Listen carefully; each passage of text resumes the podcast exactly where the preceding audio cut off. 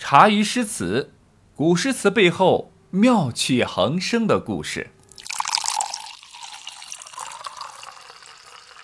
我相信中国大小朋友们都知道《唐诗三百首》这本书，但是你不一定知道的是，为什么《唐诗三百首》这本书偏偏会把张九龄同学写的诗放在开篇？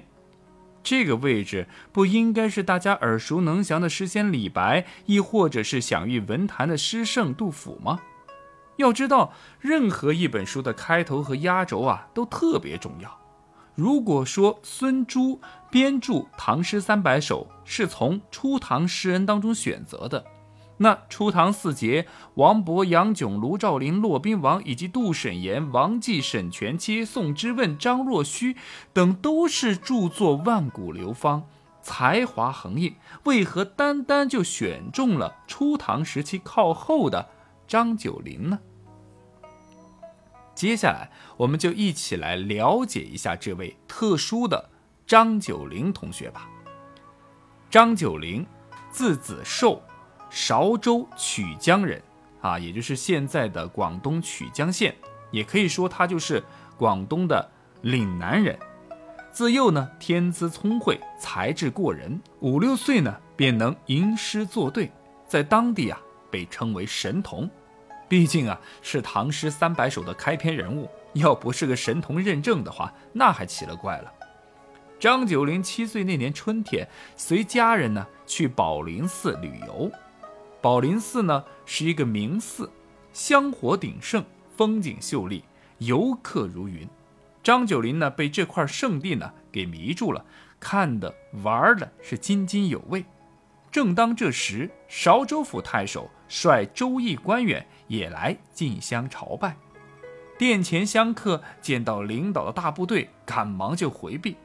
小张九龄却无所谓，自己不紧不慢地把进寺前折的桃花呢是藏于袖中，若无其事地看着太守随从是摆弄贡品，没有一点害怕的样子。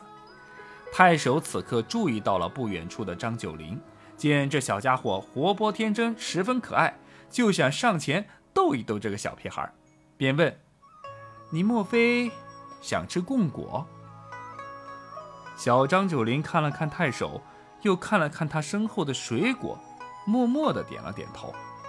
太守哈哈大笑道：“哼，那我出个对子，若你对得上，我就给你拿贡果吃。”小张九龄脸上露出了笑容，满口答应道：“好呀。”刚刚太守早已看见小张九龄袖藏桃花，就出了这么一个上联，叫“白面书生袖里暗藏春色”。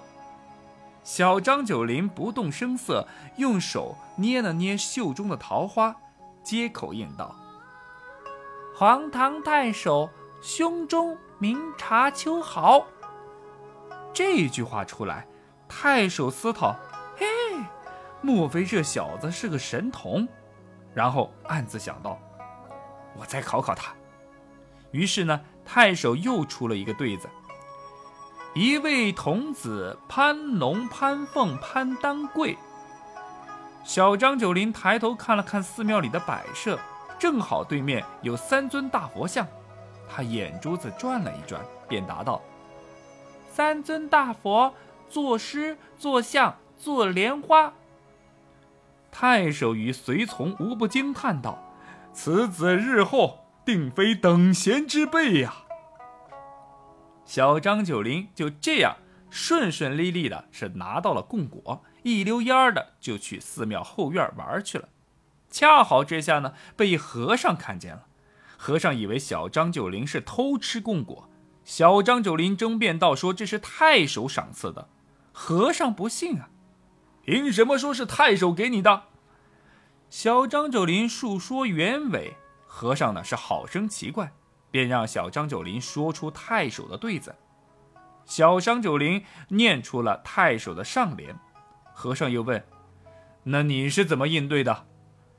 小张九龄灵机一动，便说道：“我的下联是。”满寺和尚偷猪偷狗偷青菜，和尚一听下联，心头一惊，便拔脚要去追太守，说个明白。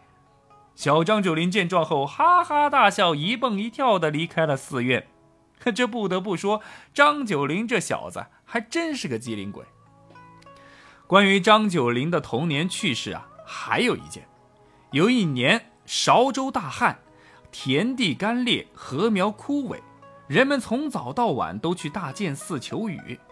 张九龄目睹惨状，倍感难受，问求雨的人：“你们这样就能求到雨吗？”求雨人说：“求的多了，老天爷就会感动。”张九龄听后人说：“老天爷靠不住的。”求雨人见这个小孩说个不停，不耐烦地说：“那那有本事你降些雨来。”张九龄一听这话。不声不响地将他的墨砚放在地上，两手捧着墨磨了起来。求雨人奇怪，问他要干什么。张九龄说：“我要写状子告老天爷。”大家以为是小孩说气话，不做理会。谁知道墨砚里的清水越磨越黑，天啊也越来越黑。待把一整条墨磨完。天空早已是乌云密布，电闪雷鸣。这时候，张九龄猛然拿起墨砚，往天上这么一泼，只听哗啦一声，那盘墨水即化作倾盆大雨是落了下来。全城的人都从家里跑出来，让雨水淋个痛快。打这时候起，张九龄的名字就深深地刻在曲江百姓的心里了。当然。泼墨下雨这件事儿，大家啊就全当是张九龄小朋友的包装宣传了。时间一晃，来到长安二年，公元七百零二年，张九龄参加了科举考试，名列第一。榜单一公布呢，引起了一片哗然。那些落地的考生纷纷上告说考官不公平。一个来自广东岭南这种荒蛮之地的考生，怎么可能有资格当什么状元？之所以大家会这么想，那是因为在我国的古代，考生大户基本都是以中原人士居多，就像河南、山东等地；其次呢，就是纳税的大省江浙一带，像两广，那就等同于寸草不生、鸟不拉屎，一般呢是被折贬才会去的地方。这一闹，还真的给惊动了皇帝。于是皇帝下诏，那就重新考吧。结果呢，虽然增加了一些进士的名额，但独占鳌头的依然还是张九龄。这一下，众人哑口无言了，无人敢再说些什么。那年，张九龄二十四岁。从小地方来的张九龄，到了朝廷任职。自然呢，也就受到了很多排挤，各种局、各种聚会都没有他的份儿，到处都是阿谀奉承、投机倒把之人，想找个正经说话的都没有，这难免啊，让心高气傲的神童出身的张九龄也会有些落寞。在外漂泊的人，一旦在新环境得不到认可和重视，便会想念自己的故乡、自己的家人、熟悉的故乡美食还有美景。于是呢，在一次夜间漫游的过程中，张九龄应景而生，写下了《西江夜行》这首诗。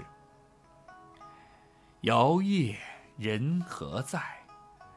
城潭月里行。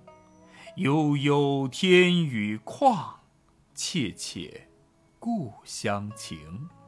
外物既无扰，中流淡自清。念归林夜换，愁作露华生。犹有汀洲鹤，萧分乍一鸣。漫长的夜啊，故人何在？该诗第一句就讲到了张九龄在夜里出行，夜色清新，沁人心脾。天高月明，描绘出了自己眼前的一幅清新明亮的夜景和自己内心的想法。碧波夜月之下行船，天地空旷而茫茫，思乡之情切切难忘。身外的景物没有人的忧愁，清澈的河水也在自在流动。念及乡愁，离家已是林叶换了多少个春秋了。拥着乡愁，坐在寂静的夜里，任凭寒露渐生，打湿了衣袖。这几句排比句表达了张九龄的思乡之情，用天宇和故乡对比，突出了他对故乡的思念心切。周围的环境寂静无扰，水面清澈透明。从另一个侧面突出了张九龄自身品格的高尚，不甘心与那些阿谀奉承之人是同流合污。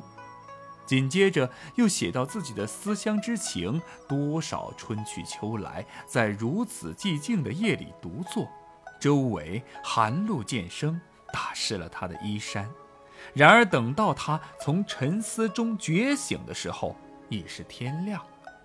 换句话说，张九龄同学夜行了一个通宵。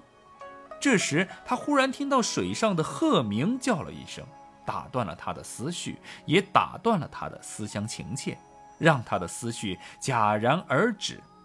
同时，他的诗篇也戛然而止，让人不禁浮想联翩，意犹未尽。张九龄同学啊，你的大唐仕途，说实话，那才刚刚开始。未来的日子，你将肩负起更多的大唐重任，成为大唐的支柱。现在你就好好的夜行游玩一下吧，因为接下来这样的闲暇时光将很难再拥有。